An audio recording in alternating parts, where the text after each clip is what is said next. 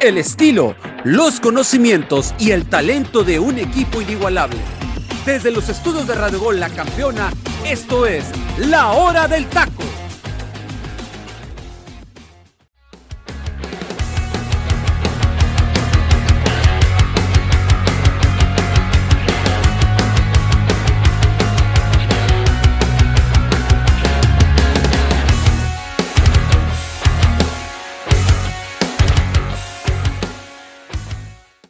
Buenas tardes, tengan todos ustedes y sean bienvenidos a una nueva emisión más de La Hora del Taco en este lunes 21 de febrero del año del 2022. Pasaron ya seis jornadas de la Liga MX y vamos a analizar toda, pero toda la jornada a vida y por haber, siempre y cuando mi estimado Freddy no se alargue como 20 minutos en un partido petardo, como acostumbra hacerlo, o que el Joserra no se ponga a hacer sus análisis petardos también, o que, bueno, ya de Luis Roberto y de mi estimado José Luis no puedo decir nada porque ellos siempre son puntuales al grano, concisos y, y como ya sabe, tenemos que darle a todo rápido, conciso y sencillo. Muchas gracias a usted que nos siga a través de la plataforma digital de Radio Gol. Baje la aplicación, no le cuesta absolutamente nada. Y también gracias a la gente que nos sigue en nuestras redes sociales, la hora del taco oficial Facebook, Twitter, Instagram y gracias a la gente que también nos ve y nos escucha a través de la plataforma de YouTube. Y si usted quiere escucharnos en la comunidad de donde le dé su gana, pues váyase a la plataforma de Spotify. Y le doy la bienvenida a mi elenco que ya lo nombré ahorita, pero vamos a entrar de lleno, mis estimados. Y empezamos con el primer partido y el que nos llama la atención.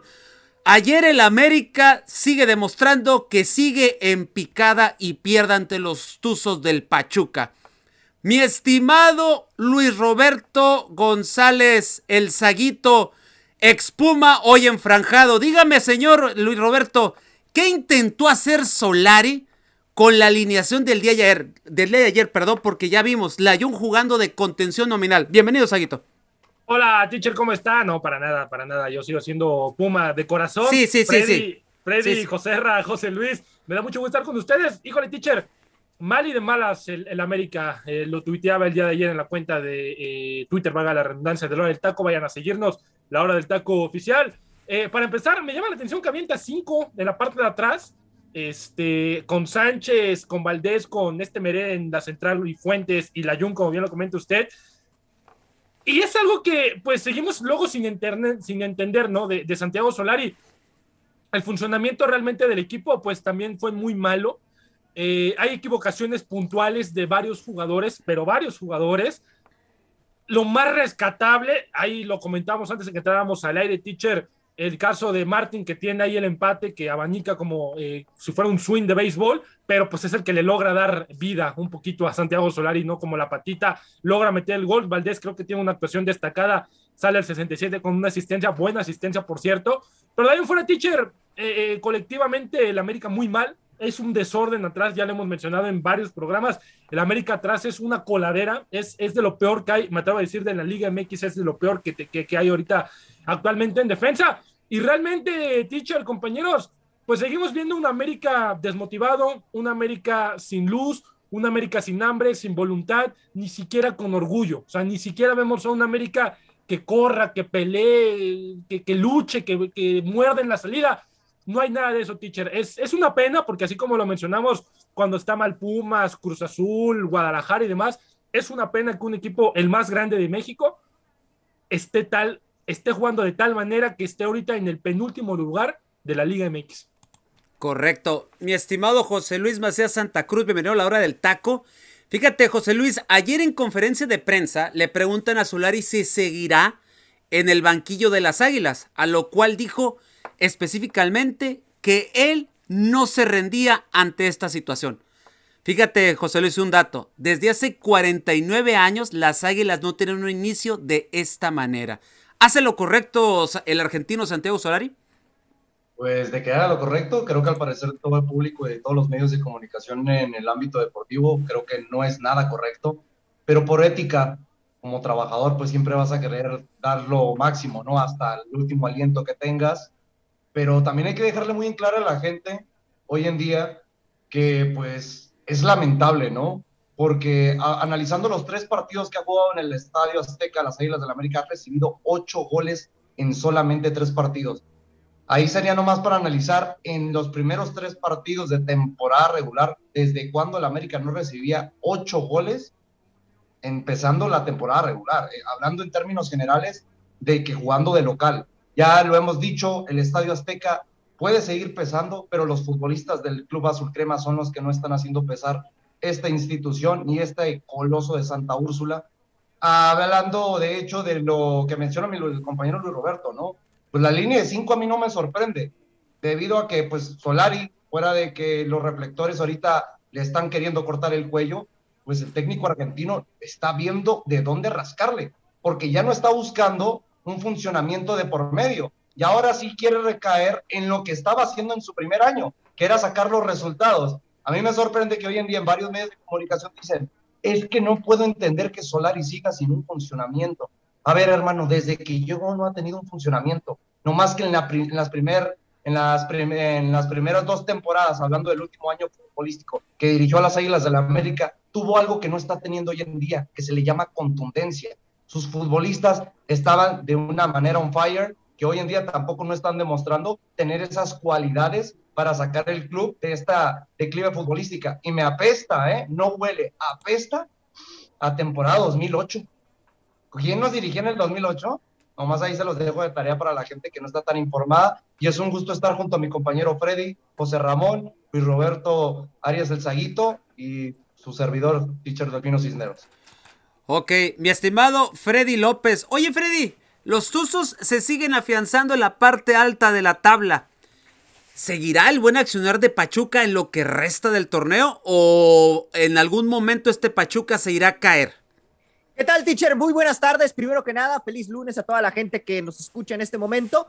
Eh, pues mira, teacher, la verdad es que Pachuca es un equipo bien armado, ¿no? Es un equipo que está pragado de futbolistas con experiencia en el tema defensivo, tiene jugadores ya consolidados en primera división y jóvenes con proyección que poco a poco se han ido adaptando a este equipo, ¿no? Hablando particularmente de jóvenes como el caso de Brian González, ¿no? Eh, jugadores que también llegaron a refrescar el medio campo, como es el caso de, Chávez, ¿no? Em, creo que es un equipo que en todas sus líneas tiene, tiene muy bien definido el, tema, el tema futbolístico, ¿no? Vimos ayer a un Avilés Hurtado que con 34 años parecía que tenía 20, se traía prácticamente a toda la defensa de América eh, pues, de hijos, ¿no? En cierta manera, y bueno, eso le permitió que, Pachuca pudiera eh, anotar los dos goles que, le dieron de ventaja en el primer tiempo. Y me parece que Guillermo Almada les ha encontrado ese acomodo. Recordemos que el torneo pasado, Nico Ibáñez, que había llegado del Atlético de San Luis, prácticamente no tuvo oportunidad de marcar y en esta presente temporada se le ha dado más ese reencuentro con el gol. Entonces, creo que este Pachuca, si sigue por esta línea, puede mantenerse en la, en la parte alta de la tabla general. Y la verdad, me da gusto a mí en lo particular por Pachuca porque es un equipo eh, de, tradición en el fútbol mexicano, ¿no? Es, es, el equipo más antiguo de la Liga MX hoy en día y me parece que, bueno, es, es muy, muy bueno el hecho de verlos eh, hoy en día compitiendo en la parte, en la parte alta de, la general, ¿no? Eh, yo no concuerdo, disculpa, si ahí me meto un poquito con eso de que Avilés Hurtado sí, está en buen ritmo futbolístico, pero para que un futbolista de 34 años esté jugando de esa magnitud, está hablando muy mal del paso futbolístico que está teniendo la línea de 5 de las Águilas del la América. ¿eh? Yo no lo veo tanta virtud del futbolista colombiano, lo veo más de desaciertos de la, línea de las Águilas del la América. No, pero también es, de aplaudir, ¿eh? pero también es de aplaudir lo de lo, correcto. No, no, no, tiene que aplaudir. Y no es de ahora, ¿eh? Solapar tampoco, ¿eh? No, y viene, y, viene, y viene en buen nivel, ¿eh? Avilés Hurtado. Ah, no, claro. Eh, cosas lo hemos dicho en el inicio de las primeras jornadas, agarró un tercer aire. Eso es lo que tiene. Eh, mi estimado Joserra, ya que eh, tomaste el micrófono y la batuta, te voy a preguntar, tú que estás muy informado sobre la, al interior de Cuapa, ¿qué nos puedes decir al respecto de la situación de Santiago Solari, puesto que hay gente que dice que Santiago Solari se va a quedar hasta que termine el torneo. Ojo con esto que estoy diciendo. Hasta que termine el torneo. Oh. Yo que recuerde, José, lo hemos dicho aquí y en ADN Azul Crema, lo hemos estado comentando, que Santiago Solari, el ultimato que le habían puesto era contra Pachuca. ¿Qué nos puedes decir al respecto, mi estimado José? Un placer, teacher, tener aquí con ustedes, estar con ustedes aquí en la hora del taco, mi queridísimo Freddy, usted, teacher, Luis, Roberto y José Luis. Le comento, teacher, que en esta semana se van a, sentar a Santiago Baños, toda la directiva, Balcázar, eh, el patrón, se van a sentar a analizar lo que van a hacer con Santiago Solari, teacher. ¿Qué van a hacer con el fútbol? ¿Qué van a hacer con el entrenador? Si realmente le van a dar hasta Pumas, o lo van a quitar de la dirección técnica de las Águilas del la América. Le comento, teacher, que también tenían plan B, que era Luzano, ¿no? Si, si seguían los malos resultados como siguen los malos resultados con Solari, era, era Jimmy Lozano el, el que iba a venir al quite. Y si no, Cristante, teacher. También estaba en la baraja Cristante para dirigir a las Águilas del la América. Y obviamente, pues eso ya no puede suceder porque eh, ya tienen los dos equipos, ¿no? Cristante está con Querétaro y Lozano con, con Teacher. Entonces, eso, es lo que le comento, lo que me dieron de información, que se van a sentar a analizar en esta semana eh, las, lo, que va a pasar con, con Solari. Le agradezco a mi, a mi compañero Brillan, que es el que me da, el que me ha estado dando esta información acerca de las Águilas del América. Así que hay que esperar, teacher, a ver qué pasa en esta semana. Yo siento que le van a dar cranky a Santiago Solari en esta, en esta semana, teacher, ¿eh? Pues compañeros, si esto hubiera sucedido hace unos 30 años atrás, ayer el patrón Emilio Escárraga, como se le dice al dueño de la América, el patrón estaba ahí, se, eh, hubo una toma de él en la transmisión, estaba hablando por teléfono y mucha gente empezó a viajarse en, el, en, en esto y pensó decir que ya estaba buscando técnico. Esto hubiera sucedido hace 30 años si el Tigre no lo hubiera dejado, no hubiera dejado llegar a Santiago Solar a la conferencia de prensa en ese momento, baja, le pega un regañadón a los jugadores, hubiera llegado y le hubiera dicho al señor Santiago Solar, agarra sus maletas, que yo ya no lo quiero aquí. Correcto. Así hubiera sucedido. Hoy incluyendo Santiago Baños, ¿eh? Incluyendo a, y, uno que otro jugador ya también le hubiera dado las gracias, ¿eh? Le rescinde contrato en esos momentos y los corre. Pero hoy son otros días, hoy son otros tiempos y creo que este América Ayer lo decía Ángel Eduardo López, colaborador, de ADN Azul Crema que estuvo en el estadio. Escúchenos en ADN Azul Crema el próximo miércoles porque vamos a traer algunas exclusivas de lo que sucedió ahí. Otro, eh, Ángel decía, es un América tibio y para mí la tibieza no existe. Para mí la tibieza es sinónimo de mediocridad. Esa es una América mediocre, con un técnico mediocre, con una directiva mediocre y con un dueño mediocre y por lo tanto el resultado es tenemos una América mediocre que va para, va para seguir en el fondo de la tabla como bien lo dice José Luis Macías. Ahora, teacher, algo, algo importante, eh, estábamos hablando de no es que la América pues podría aspirar al repechaje. Como no. América, creo que no aspira siquiera al repechaje. ¿eh? Creo no, que no, no. Creo que aspira a terminar entre los últimos dos equipos de la Liga MX. ¿eh? Y es verdad. Ahora, algo, algo que me llama la atención a mí, y lo dijo Freddy a la perfección, y es, cierto, es, es complemento tanto de Avilés como de la defensiva, porque la defensiva es una coladera. Avilés Hurtado, en el primer gol donde asiste para Ibáñez, Avilés Hurtado toma la pelota de 15 metros adelante del área de Pachuca y se va con la pelota. Y no hay un solo futbolista que le salga. Parecía el FIFA en modo, en modo principiante. El único que le sale así Freddy golea. Es como abre para Ibáñez, Ibáñez mete el gol. Pero es que es preocupante porque entonces aquí ya quedamos en, bueno, pero seguramente ya le están tendiendo la cama a Solari. Aún así, aún así, si yo me entero como dueño que mis jugadores lo están haciendo a propósito, en ese mismo momento los corro. Los corro. ¿no viste que los tres goles ¿No viste que los tres goles de las Águilas de la América fueron más errores de la defensiva que de misma generación de juego del cuadro del Pachuca? No, pero no hay que quitarle mérito al Pachuca. Pero, no, mérito, hermano, pero es muy notorio que en el terreno de juego no están respaldando. Pero para, pero para eso tienes que presionar, tienes que armar la jugada y demás. O sea, esto, por ejemplo, no te lo haría un equipo de expansión, no lo sé. hermano, sabemos, la, sabemos la experiencia y virtudes que tiene Bruno Valdés, Jorge Sánchez, el mismo Jorge Mere, que yo lo he visto desde que los crecimientos de, con la selección sub-17 de España, el mismo Jordan Silva, ¿crees que realmente no tienen las características o la experiencia para presionar Tal, tal, vez sí, pero en el partido que vimos el día de ayer, no, y por eso es lo que digo. No, es que no, porque obvio se ve que le están tendiendo la cama a Santiago Por eso, uno como profesional no puede hacer eso. ¿Tú estás de acuerdo? Claro que pueden. Claro que puede. Ah, bueno, aquí- de, el pueden- tema- de que pueden hacerlo, y de que pueden salirse del campo y no jugar en los 90 minutos, lo pueden hacer, pero de que lo hagan como profesionales es otra cosa. Y eso te habla, y eso, y perdónenme que yo se los diga así, ¿eh? Pero eso es de futbolistas entonces de medio pelo. Mediocres, de así es. Basura, de, de, De que no, sa- de que no, sa- no, No. no saben en qué equipo están, Por supuesto, eso te lo ver, que pase que- en vez pase en el equipo del barrio, pero en el América, sí, en el más sí.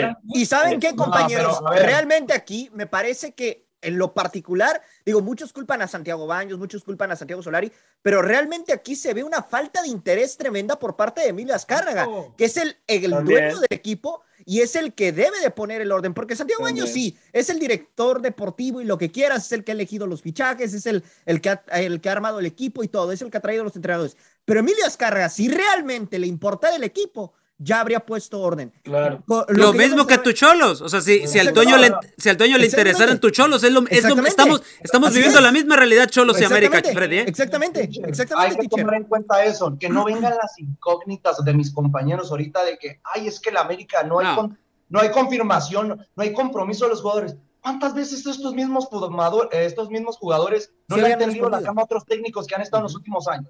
Entonces, eso es bueno. A Miguel Herrera, ¿eh? Incluyendo a Miguel Herrera, estos le tendieron la cama. ¿Por qué Entonces- les sorprende hoy en día que, que no muestren no. compromiso con Santiago Solari? Pues, pues es que no, entonces, pero, José a ver, Luis, y es si que no es así no que- debe sorprenderles. No, Ah, no, no, es que, no, es que no, has, no no entendido lo que te quiere decir Luis No, Roberto. No, Es no, no, que- tú no estás entendiendo, No, hermano. no, no, es que no, debe no. haber una reestructuración desde abajo No, hasta, hacia los futbolistas. Tienes que sacar muchos futbolistas. ahí. Todos. ¿Sabes cuál es el peor error? Tienes que sacar a todos. ¿Sabes cuál es el peor error de uno de las mayorías, la mayoría de los equipos grandes? Mantener tanto un futbolista. Hoy en día, si no ven los intereses económicos o intereses personales del futbolista, el futbolista te deja de rendir. Y en cuestiones, hay muchos futbolistas hoy en día en las Águilas del América que se pintaban que iban a salir y se estancaron. ¿Crees que esto los va a motivar? y es ¿Crees culpa, y es Y es- culpa, pero ahí es culpa de la directiva. de y eso No es culpa de- No, pero es una manera de también Pero los futbolistas de la Lógico. América son unos sinvergüenzas y se Claro. no puede son ser unos que den una sinvergüenzas. cara así. Son Ahora, para que corras a todos. sí. Ahora, compañeros, compañeros, eh, deja que, perdón que los interrumpa, está muy bueno el debate, pero tenemos que ir a toda la jornada.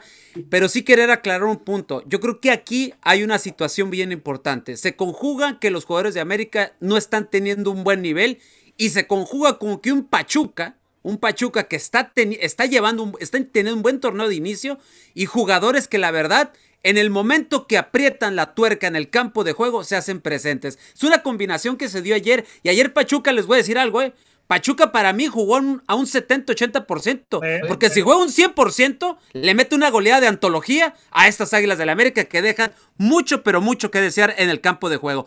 Pasa, mande. Si me permitas una nota brevemente. Adelante, José Luis. Hay que ver, imagínense, si ahorita se ve de la, la declive la institución azul crema con la posible salida o continuidad de Santiago Solari, nomás ahí les dejo una fuente, ¿eh? Colaborador, ya saben, de, de muchos medios de comunicación en México, el francotirador, pinta y afirma que Santiago Baños está buscando al técnico favorito de nuestro compañero Luis Roberto. Sánchez. Así es, yo también lo leí. Y, y- y para que se den una idea, ¿eh? Todavía de que lo busca traer, si ya lo llevó a selección, ¿por qué no lo puede traer a las Águilas de la No, América? de Guatemala. Creo que ya saben el nombre. ¿verdad? No, Sí. Claro. Juan, a Cam- Juan vamos a Cambios ver a Osorio. Vamos a Ah, ver a ok. Ochoa de delantero, ¿no? Entonces con él. Y a Fidalgo de, defensa central. En fin. Sí, sí, sí.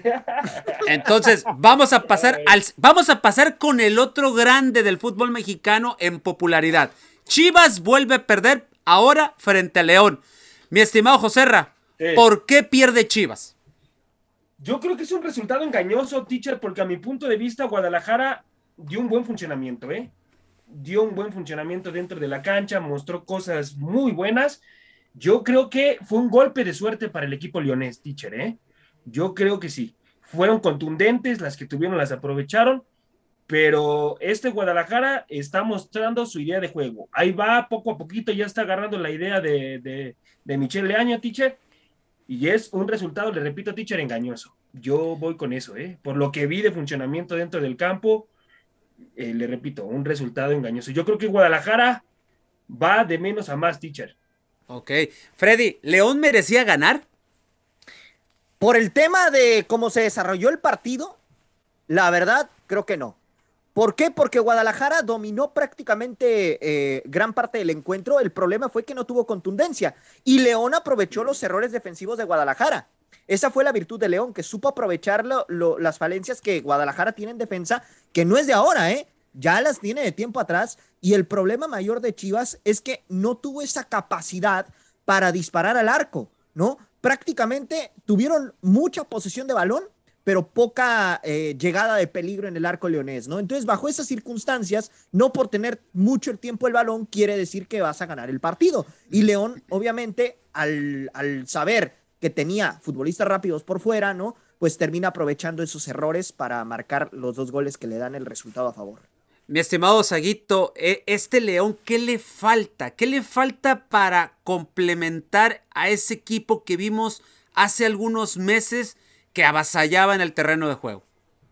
Yo creo, teacher, que un poquito más de, dinamismo. Eh, es un equipo de León que está bien conformado, es un equipo de León que toca bien la pelota, eh, que está obviamente muy lejos, muy, muy lejos de aquella versión de León de Ignacio Ambriz, que era, era realmente agradable verla jugar, pero yo creo que un poquito más de dinamismo, sobre todo en, en, en, mitad de campo. Ahora, quiero tocar, no, me preguntó usted, teacher, pero quiero tomar yo la pregunta que le hizo a Freddy la pasada pierde, pierde eh, Chivas porque no sabe cerrar partidos, porque al final del día las desatenciones atrás te terminan costando. Y es muy cierto, Guadalajara juega bien. Guadalajara tiene un buen funcionamiento y no es este partido solamente, lo ha venido haciendo así. Ahora, en la parte, al 86 me parece, Macías tiene eh, la, del, la del triunfo y Cota le ataja y es una muy buena tajada creo que fue Macías, y al final de esa tensión salta bien la línea, este, creo que fue Techico Ibáñez, y gana completamente la espalda de los defensores, y repito, por eso Guadalajara no sabe cerrar partidos, el rostro de eh, Ricardo Peláez y de Amauri Vergara es una joya al final del partido,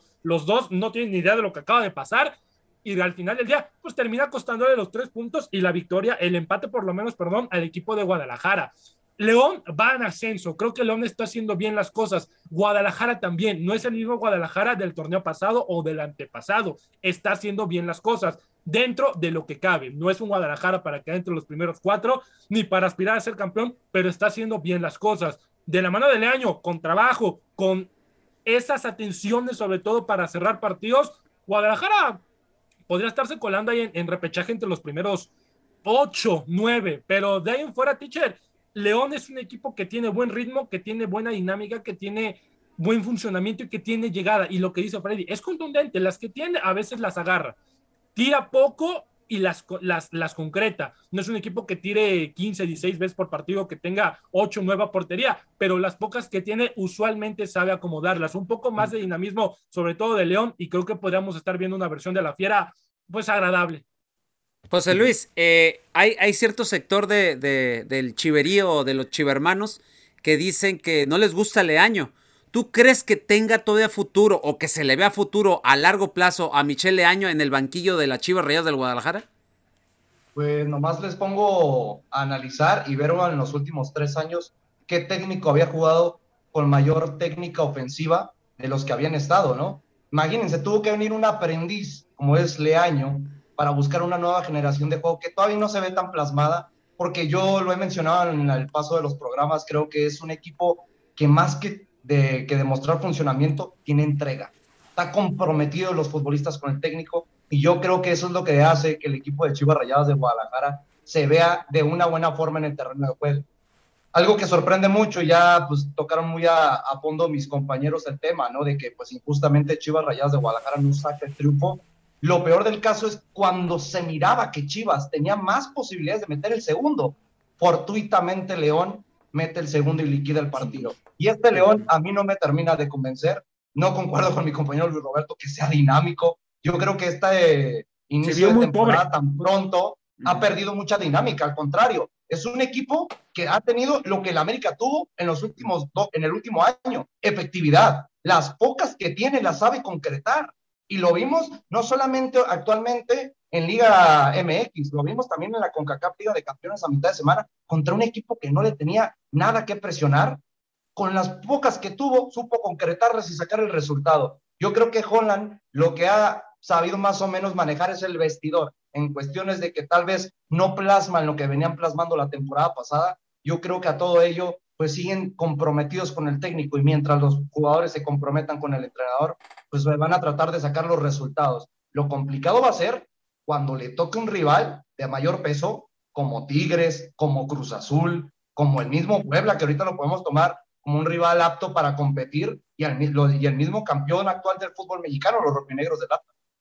Así es, correcto. Pues bueno, y ahorita, José Luis, que acabas de tocar un punto, pues vamos a hablar del superlíder del torneo. Estamos hablando de la nómina más baja. Con el nuevo fan, teacher, el nuevo fan de la Puebla. Ah, para allá voy, para allá voy, mi estimado José Luis. No se me olvida, no se me olvida. Y es que Puebla le ganó a los ricos de la Liga MX a Monterrey por 1 a 0. Mi estimado y nuevo enfranjado Luis Roberto González. Y digo nuevo enfranjado porque estaba que daba de brincos el día viernes. Casi, es más, se fue en calzones para ir por las avenidas principales de Puebla. Usted lo hubiera visto agarrando camotes con la mano y saltando de felicidad. Mi estimado Luis Roberto, ¿cuál es la fórmula de este Puebla para ser protagonista en este torneo?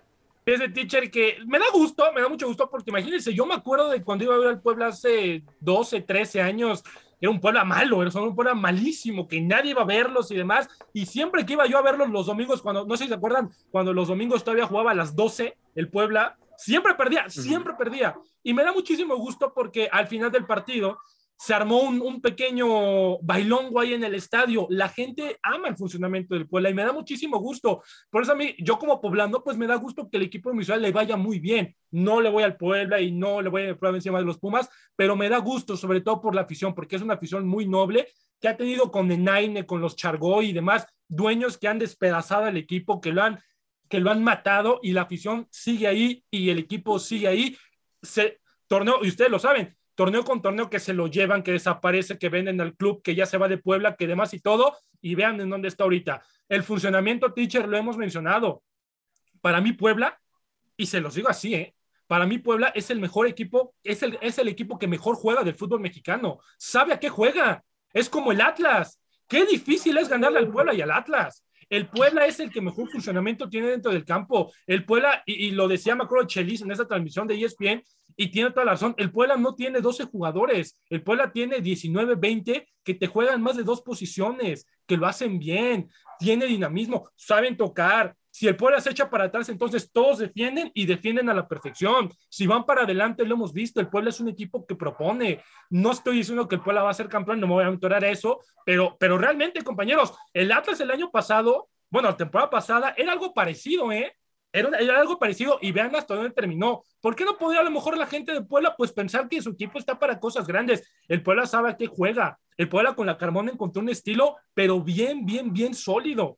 Es un equipo que es muy fuerte, ¿no? Ya vi los ojos que me está echando José Luis. No estoy hablando del América en esta situación, es el Puebla, pero realmente sí, el Puebla tiene buen funcionamiento y Anthony Silva está hecho un monstruo. Anthony Silva es el mejor portero de la Liga MX y de buen el golazo de buen que se avienta. Hay jugadores, teacher, no, no va a decir todos, pero hay jugadores en específico que lo están haciendo extremadamente bien. Es un Puebla que hay que tenerle cuidado, es un Puebla que hay que, que, hay que tenerle respeto, ya, ya no es el Pueblita, es el Puebla de la Franja, es un buen equipo, está comprometido.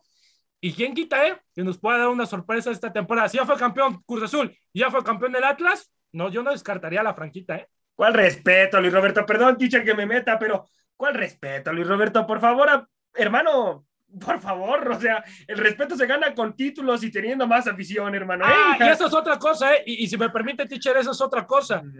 el viernes, el viernes armó el Puebla, que cuántos títulos tienes. Cálmense, o sea, el Puebla es un equipo chico de por sí. El Puebla es un equipo chico que no ha tenido las grandes figuras, que no ha tenido a los grandes dueños, que no ha tenido la gran afición, el gran estadio y demás. Es un equipo pequeño, eso todo el mundo lo sabe, ¿eh? Hay quien diga que Puebla es un equipo grande o es un, que se enoje porque que digan que es un equipo pequeño y se enoje, pues está mal. El Puebla es un equipo pequeño. No estamos hablando del América, de Guadalajara, del Toluca, es el Puebla. Pero así con eso no podemos decir entonces que el Puebla no se le puede tener respeto porque no tiene títulos. Entonces, a la mayoría, al 75% del fútbol mexicano que no tiene títulos, entonces son una basura y no hay que tener respeto. No, no, no, no. El respeto se va ganando también con funcionamiento y demás. Los títulos, pues ahí estarán, pero también un, ¿de qué le sirve tener un equipo a veces tantos títulos si en el presente, que es lo que al final del día importa, no te está yendo bien? El Puebla tiene una buena racha, ¿eh? Pero hay que tener... Sí, la tiene. sí la tiene y hay que tenerle respeto. Es muy difícil hacerle gol, pero también A dices ver, varias mentiras. respeto, no es que no- respeto, no es exacto. respeto. A ver, creo que malinterpretaron la palabra, ¿eh? Respeto, Respeto, sí. debe tener todo equipo en el mundo Sí. y toda persona. Grandeza, Creo ¿no? que Yo- el problema es que ahorita están subiendo al alza al Puebla, Sí. sí, merecidamente. Claro. No más que yo no puedo decir algo, algo que se le ha olvidado a la gente hoy en día, que el Puebla es el equipo del pueblo. Eso es lo que se ha olvidado a la gente hoy en día. Y como un equipo del pueblo que no se le invierte tanto como la mayoría de los clubes está dando buenos rendimientos, pues obvio, todos ahorita en Puebla, no te digo a ti, hermano, no sabía si viniste tú, el analista, o vino el porrista de Puebla, ya todos se quieren subir al barco del equipo poblano. Es que ese es el problema. Está bien, es bueno que el equipo de tu estado, de tu país, de lo que tú quieras, esté haciendo las cosas bien. Pero Arzaguito, con ese tipo de comentarios, ya parece que ahorita es el campeón del Mundial de Yo Clubes. ¿eh? recuerdo, yo recuerdo que cuando iba a ser campeón la mayoría de ustedes me mató y ¿eh? pensaba y El Chelsea le quedó corto con el análisis Sí, no, Oye, José Luis, me hace José- una falta de respeto Ah. de, de su parte, tanto No. de José Luis como de, de- de José Ramón, No, no, que digan que. no es ninguna entonces, no, falta de. compañeros, tra- tranquilices un poco, ¿eh? No todo es América y no todo. No, A ver, hermano, ¿eh? A, mí me sorprende, a mí me sorprende que, que te bañes y te digas, el mejor funcionamiento es el de Puebla. Dime quién es mejor, dime quién es mejor. Fácil, Tigres. Ve lo que hace Tigres. Lo que Tigres- hace Cruz Azul. Tigres te juega No, Tigres Tigres está por encima. minutos malos. Lo de Cruz Azul la jugar, falta juegas, de lo minutos, haces. funcionamiento. hermano. Ve No, los partidos de Tigres. Mira, ve no los partidos de Tigres. ¿eh? No, los Lo he visto. Azul, José Luis. Y mira, sé con qué te vas a bañar. Este pueblo le ganó a Tigres, sí, con desatenciones. Y es el único partido. Pero es que ha ese es el detalle Tigres. contigo siempre, José Luis. Siempre, que- y ahorita está, y ahorita pasó en el, en el partido de Pachuca, ¿eh? No es tanto Sí. lo que haga el otro equipo, son desatenciones. No, no, no, no. Es A ver, acierto del equipo ¿Has y visto los juegos de.? A ver, hermano, ¿has visto los juegos de Tigres?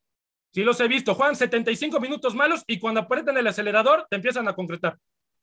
A ver, pues yo quiero ver un duelo de liguilla más adelante. Esperemos si se llega a dar un Tigres Puebla para realmente ver quién tiene más los cojones, ¿no? Porque Ah, yo no voy correcto, a catalogar. correcto. Yo no puedo catalogar un partido de temporada regular a jornada 2, que porque el Puebla sí va y le pega de una manera espectacular en lo que tú quieras. Subestimó Miguel Herrera en su momento. Porque si viste el juego, si Puebla. viste el juego, el equipo de Tigres estuvo encima. Nomás con esos dos errores, el Puebla saca el resultado. Lo mismo que pasó el día sábado con el equipo de León contra Chivas. Entonces no fue El propuso, partido. propuso, A ver, compañeros, Chivas, y el que compañeros, concertó, Ah, Compañeros, Freddy, ya algo personal Freddy, la escuela, José Luis. per- permíteme, Freddy, permíteme. Yo sé que ya me estás haciendo señas. Yo sé que ya me estás haciendo señas. Estoy llevando el tiempo. No te preocupes, mi hermano. Y para allá quiero ir. Y para allá quiero ir. Díganme sí o no. Y después nos vamos a la rolita. Freddy, ¿el Puebla es el mejor equipo hoy en día de la Liga MX? Por momento, sí. José Ramón, ¿Puebla es el mejor equipo de la Liga MX? No, teacher. No, hay otros mejores que Puebla. José Luis, ¿sí o no? ¿Es el mejor Puebla de este momento? Si te basas por puntos, toda la gente te va a decir que sí, pero por funcionamiento. no. Funcionamiento, papá, no puntos, funcionamiento. No, Sí, ok. sí, Funcionamiento no lo es, no lo es. No, es que el funcionamiento no lo es. A ver, en defensa, en, en defensa. Dije, compañeros, Bueno, dije, vamos a la vámonos a la rolita. Yo sé. ¿Por qué? Porque todo. A ver, estamos analizando al equipo enfranjado, que es cierto. Tienen todísima la razón. Y usted que nos está escuchando en estos momentos y nos está viendo, también opina en nuestras redes sociales. ¿Es Puebla el mejor equipo de la Liga MX? Sí, que participe. Que, que participen, que par- participen ahí en nuestras cuentas oficiales de redes sociales y participen con nosotros. A ver qué opinan ustedes. Porque, ojo, eh, estamos platicando de Puebla, pero no estamos platicando del equipo de los ricos de la Liga MX. Y con eso vamos a regresar, porque no hemos platicado del ultimátum que le pusieron a Javier el Vasco Aguirre. Vámonos a Rola, mi Freddy, y regresamos. Esto es La Hora del Taco.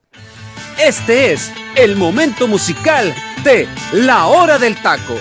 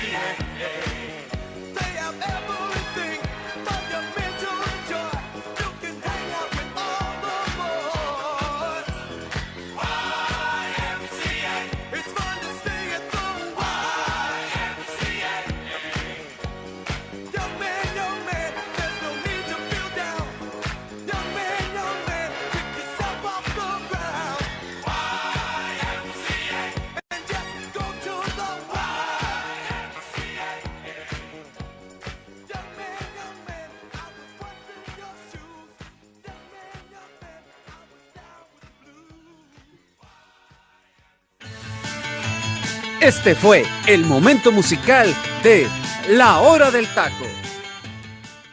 Y regresamos, regresamos después de este momento musical de la hora del taco con esta canción de Village People del año de 1978 llamado YMCA. Este sencillo grabado por el grupo estadounidense de Village People fue lanzado en el 78 como su único sencillo del álbum Cruising y la canción alcanzó el número 2 de las listas de los Estados Unidos a principios del 79 y alcanzó el número 1 en el Reino Unido y al mismo tiempo convirtiéndose en el mayor éxito del grupo. De los pocos sencillos que han vendido más de 10 millones de copias en el mundo y alcanzó el número 2 en las, en las listas de Billboard Dance Music, Dan- Dan- Dance Music Dance, perdón, en los Club Singles Play. Así es de que hoy trajimos esta esta pequeña rola, esta, esta gran rola, por cierto, del año del 78 con todo el flow de la música disco de aquel entonces, de Village People YMCA, que Luis Roberto, yo creo que es un obligado en las fiestas, ¿no? Sobre todo en quinceañeras, bodas, bautizos y demás. Este es un obligadísimo para la, para la fiesta y para todos. Es la, la coreografía de la YMCA, ¿no? Correcto, teacher. Fíjese que hace como un año y medio me tocó, porque también tengo una empresa de fotografía y video donde cubrimos bodas, y fuimos a cubrir una boda de una chica que se casaba con un, con un chico de Inglaterra. Entonces estos chicos tenían amigos de Japón, de España, de Inglaterra, de Estados Unidos, y cuando les pusimos esta canción, eh, parecía ahí el mapa mundi en la, en la pista de baile, todos haciéndole, todos haciendo lo mismo. El- el- la del YMCA es una, es una canción en las bodas, en las fiestas, en los 15 años, en las primeras comuniones, en los bautizos, en, como diríamos aquí en nuestro país, en la peda. Teacher, es una canción obligada y, y aunque no te guste, bailas. Aunque no te guste, bailas. Es, es un, es un reloj, es, es, es icónico esta canción. Así es, y queríamos, y yo quería poner esta canción hoy el lunes para iniciar la semana con muy buen flow, dirían por ahí nuestros queridos millennials, para iniciar con buen flow en este, en este lunes. Y pues vamos a darle compañeros, porque, y perdón que ya no les dé la palabra con esta canción, yo sé que todos se pusieron a bailar aquí en el, eh, aquí mientras estábamos este, escuchando la música, pero vamos a seguirle. José Luis, ¿qué pasa con este Monterrey? Y pregunto por esto. Eh, ya hemos, hemos dicho hasta el cansancio que este Monterrey con Javier Aguirre juega de una manera que no agrada a nadie. Pero por lo menos todavía hace algunos meses, este Monterrey te jugaba el contragolpe y te jugaba, pues de cierta manera y sacaba los resultados, ¿no? Y ahora, ¿por qué no juega este Monterrey con Javier Aguirre?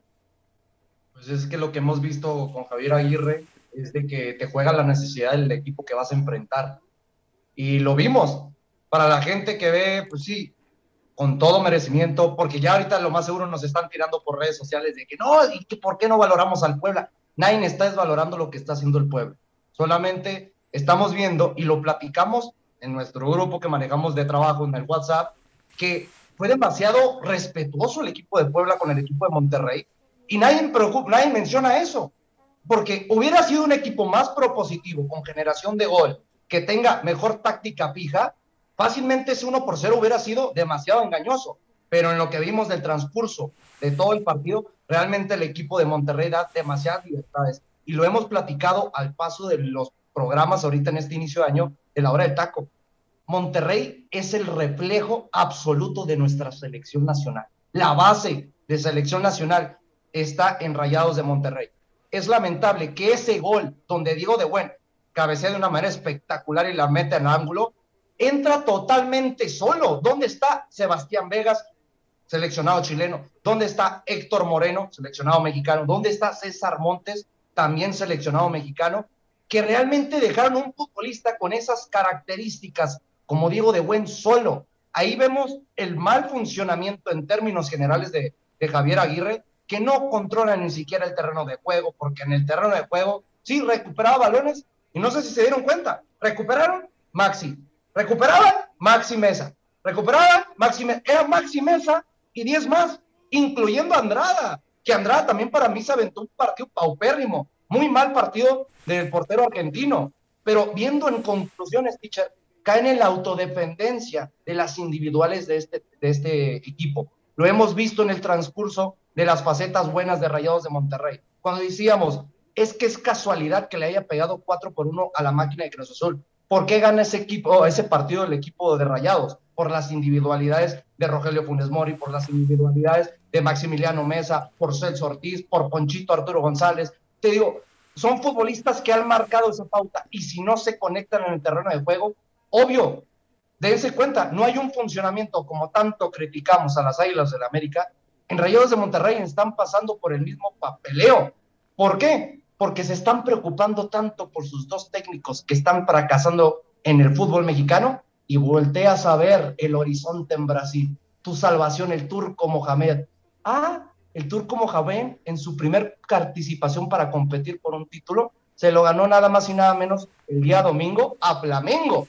Imagínense la posibilidad de que hubiéramos retraído o re- volver a reforzar, hablando de dos equipos que ya dirigió el turco, pues quedó en el puro humo, la, porque las opciones están yendo. Y el que era como la opción número tres, imagínense compañeros, de las Águilas del la América, Siboldi, ahorita es la opción número uno de Rayados de Monterrey, para que nos demos una perspectiva de lo que está pasando, que están manejando las mismas cartas los dos equipos por este mal manejo de funcionamiento y falta de capacidad técnica de sus entrenadores. Correcto, mi estimado José Luis. Y la noticia con el ultimátum a Javier Aguirre es que si no le saca el resultado a San Luis el próximo fin de semana, adiós al Vasco. Adiós al Vasco.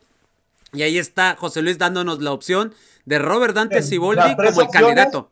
Disculpa, las tres opciones es Robert Dante Siboldi número uno, número dos, a mí me sorprendió muchísimo, José Saturnino Cardoso sería la opción número dos, y número tres, aunque usted no lo cree, alguien que sí siente la camisa y que llegara como interino, no creo que lo miraría nada mal, ¿eh?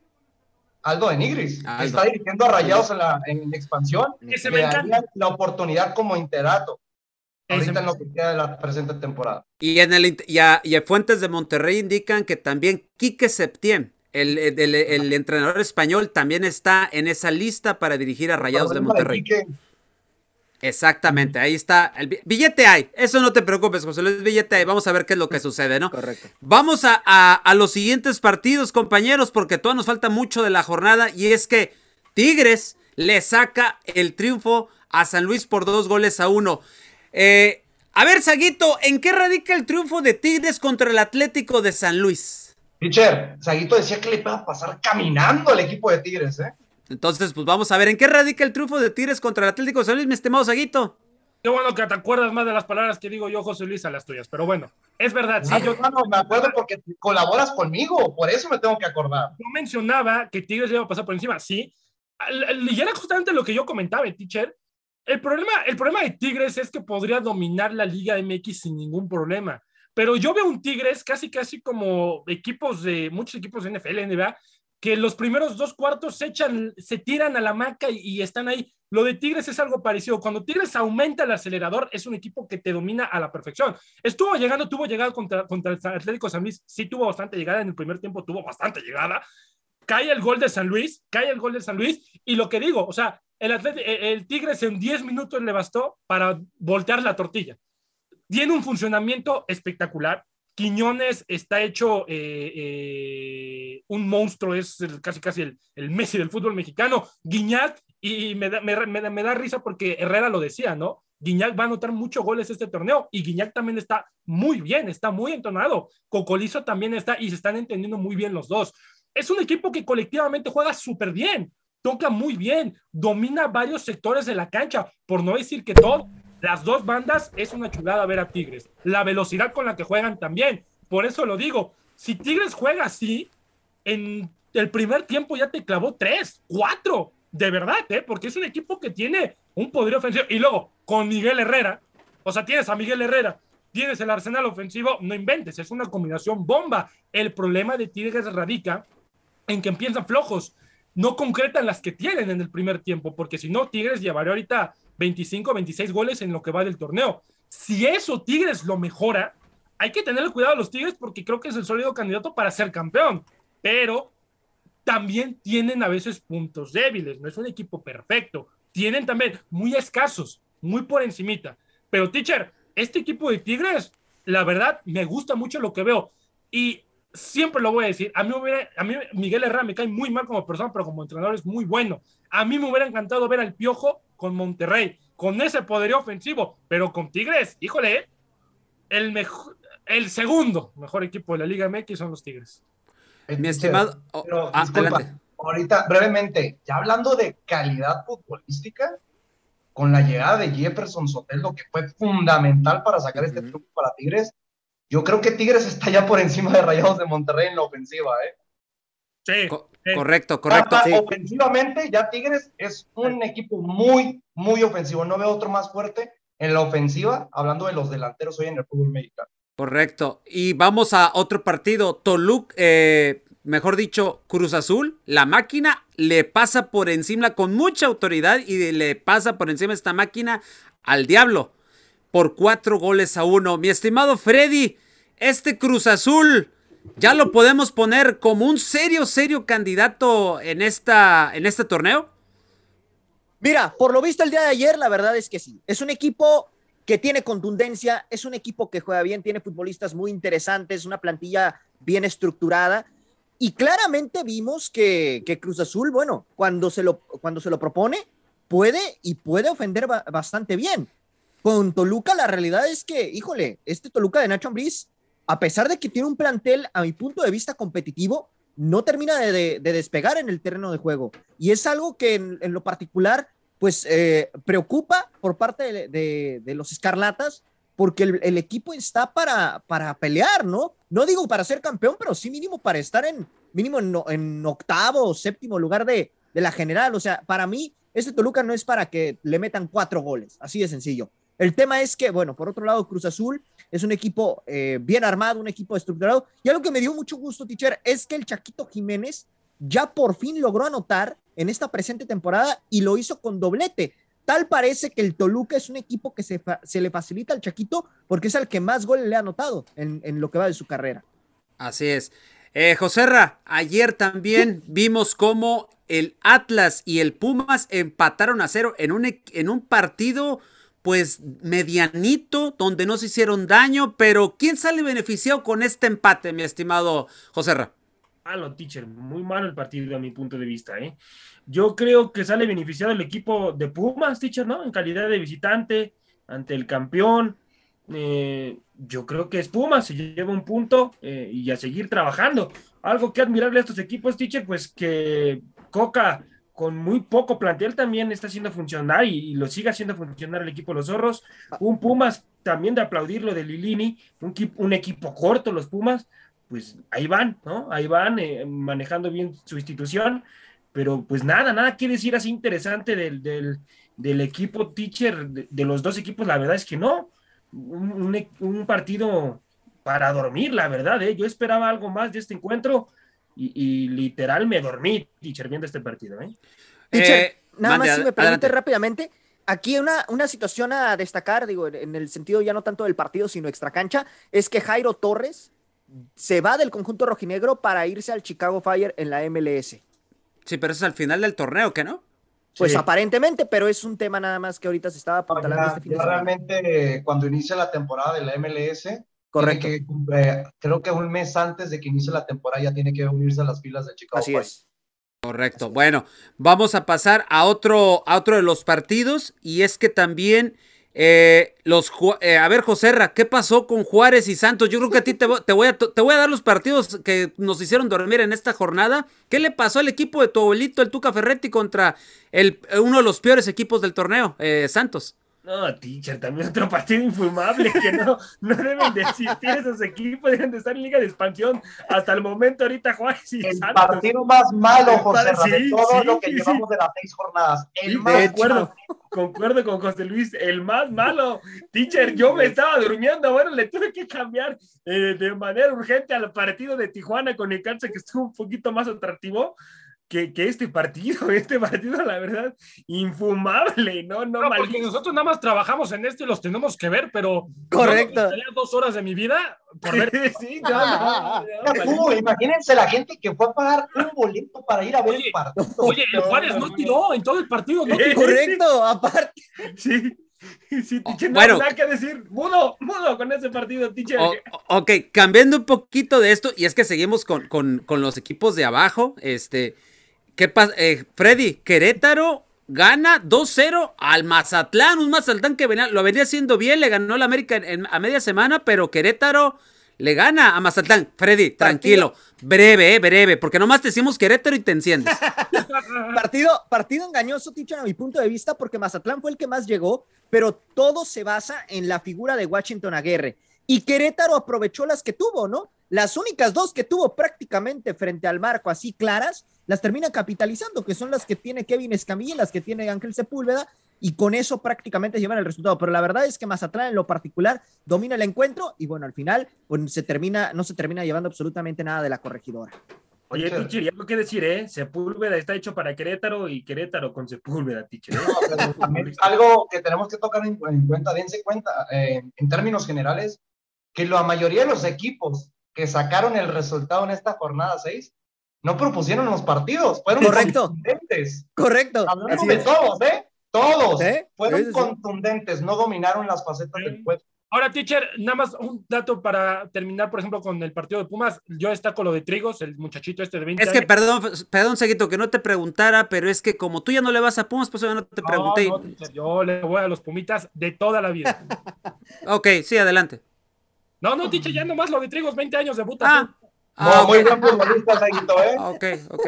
Ok, qué, qué gran apunte, de, qué, qué gran apunte, Saguito. No, no, se nota que ya, Se nota el que, cerebro. Se se quemó no, se- cerebro, no, nota que ya, ya, ya los Pumas pasaron a segundo término y hoy es Puebla para él. Bueno, en fin. No, no, no. Eh, no, a no. ver, Saguito, y me quedo contigo. Necaxa le saca el empate a los cholos. Estos cholos que por momentos parece que juegan bien, pero llega un momento en el partido que se caen estrepitosamente. Y Jaime Lozano vuelve a darle otra cara a este Necaxa. ¿Le está cayendo bien Jaime Lozano a este Necaxa? Eh, por supuesto que sí. Pues a la plantilla quizás corta que tengan, que tienen los rayos. Jaime Lozano, pues es un técnico que ha hecho cosas importantes, no solamente en, en este, en este trayecto de entrenador, ¿no? Como, como futbolista también fue un buen futbolista. Y todo eso, teacher, pues evidentemente se los enseña a sus pupilos, se los enseña. Él como futbolista, pues ya sabe lo que es estar dentro del terreno de juego, quizás cuando tienes bajas, cuando tienes altas y demás, pero le cae como niño al dedo al Necaxa porque Necaxa era el que menos pintaba, fue como la tía fea que quedaba y pues ni modo, Lozano le quedó, pero pues, que decidió la oferta que le quedaba. Pero pues, híjole, de tener otros equipos quizás más importantes, agarra a la tía fea. Pero bueno, Necaxa poco a poco va a ir mejorando con el pasar de las semanas. No va a ser un equipo protagonista del torneo, pero sí le va a dar otra cara definitivamente a los rayos del Necaxa. ¿eh? Ok, ya para cerrar, mi estimado José Luis, ¿y qué rescatamos de Cholos? Es que este Cholos tiene, para mí tiene un buen plantel, pero algo le pasa en, en el lapso de los partidos. Pues es que realmente no hay nada que rescatar hoy en día del equipo de, Tijuana, solamente que la verdad lo que puede presumir el Freddy hoy en día es de que su equipo está por encima en la tabla de las Águilas de la América. Es lo que puede rescatar hoy en día, yo creo, pero en funcionamiento por futbolistas, oye, ya lo de Facundo Ferreira, si hubiera fallado esa oportunidad, ya era para realmente mandarlo a la banca. Yo creo que pues qué bueno, esperemos que sea uno de muchos goles en el fútbol mexicano, pero creo que justo, ¿eh? El empate de Cholos contra Mm. Necaxa, debido a que el que genera más en casa siempre es Cholos, pero no concreta. Correcto. Ah, Carrera, teacher, y nada más, si, si me permites, lo de Orozco, la verdad, ya es para sentarlo, ¿eh? Y, a- y ahí ahora sí no está A ver, hablando. Por el gol, por el gol de Necaxa. No, no solamente- ¿eh? No, no. No, no, no, no solamente por el gol de Necaxa, ya es una situación que viene acarreando de tiempo atrás, no es de ahorita, hermano. O sea, el sí, pero el gol, el gol, yo escuché varios analistas, teacher, perdón, Sí. Que, que decían que era error de, de- del portero Orozco. No, no es error, no es error. ¿Cómo creen? No, él no sé. él ni, ni siquiera se imaginaba el, el futbolista de, de Necaxa que le iba a meter. Así. A ver, pero, pero a ver, es que exacto, fue un chiripazo, ni Sí. siquiera le intenta, era un centro. Exacto. Correcto. Le pegó mal y agarró dirección a portería. Ah, Yo lo veo como un poquito error, ¿eh? Sí, sí, no, para mí también de- es error de quién? Error de Orozco. Sí. No, no, no. Para mí sí, para mí sí. depende de la perspectiva que quieras verlo, porque también Orozco se queda parado. Cierto, sí, hermano, pero era algo que no se esperaba en mí. Bueno, Pero, a ver, pero también sí se pudo haber retrasado un poco para tratar de hacer algo. Bueno, compañeros. Pero, Bueno, compañeros, perdón que les quite la palabra, pero ya esto está terminando. No sin antes les repaso cómo quedó la tabla general en la jornada 6. Puebla sigue de líder en el número 1, después viene Pachuca, le sigue en el 3 Cruz Azul, 4 Tigres, 5 el Atlas, 6 Pumas, 7 Toluca, el 8 es León, 9 Chivas, eh, Bravos de Juárez está en el lugar 10, 11 Necaxa, 12 Club Querétaro, 13 el Morelia Morado, 14 los Ricos del Norte, o sea, Monterrey, 15 Cholos de Tijuana, 16 Vergonzoso América, 17 Atlético de San Luis, que miren, Atlético de San Luis fue y le pegó al América y está abajo de- de- del mismo, y el número 18 es Santos. Así finaliza esta jornada 6 con esta tabla y ya veremos qué es lo que sucede la próxima jornada. Bueno, nos despedimos el día de hoy en esta emisión de lunes 21 de febrero del año 2022. No sin antes agradecerle la, el espacio y el tiempo para su programa La Hora del Taco. Este programa, gracias a usted, se ha convertido en uno de los favoritos de la plataforma digital de Radio Gol. Con permiso, nos despedimos y nos vemos en la próxima. Hasta luego. Por hoy, esto fue todo. Los invitamos a que nos acompañe mañana a través de Radio Gol La Campeona en su programa La Hora del Taco.